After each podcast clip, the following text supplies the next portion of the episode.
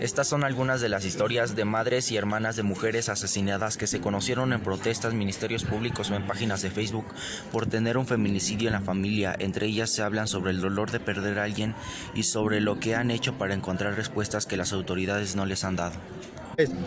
Verónica tenía seis meses de haberse casado, una bebé de tres meses y era estudiante de bioquímica en la FESCO de Tenía 21 años cuando fue asesinada en julio de 2017. Juanita recibió una llamada en la que le avisaban que a su hermana la, estaban golpeando, su marido. A pesar de que llegó de menos de cinco minutos, encontró a Verónica tirada y cubierta con una sábana blanca en un camino de terracería en el Estado de México.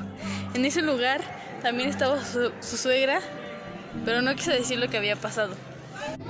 Verónica falleció a causa de traumatismo cráneoencefálico, aunque también tenía 17 puñaladas en los senos. El arma que le quedó atorada en la clavícula y en sus uñas encontraron restos de cabello y piel.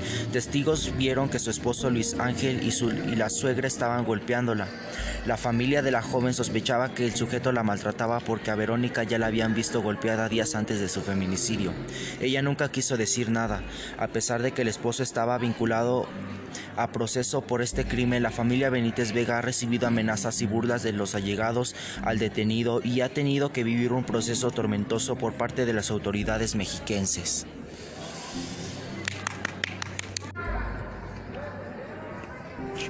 Bueno amigos, gracias por escucharnos y esperen nuestro siguiente capítulo de Feminicidio, presentado por David Vidal Ciénega y Miriam Hernández.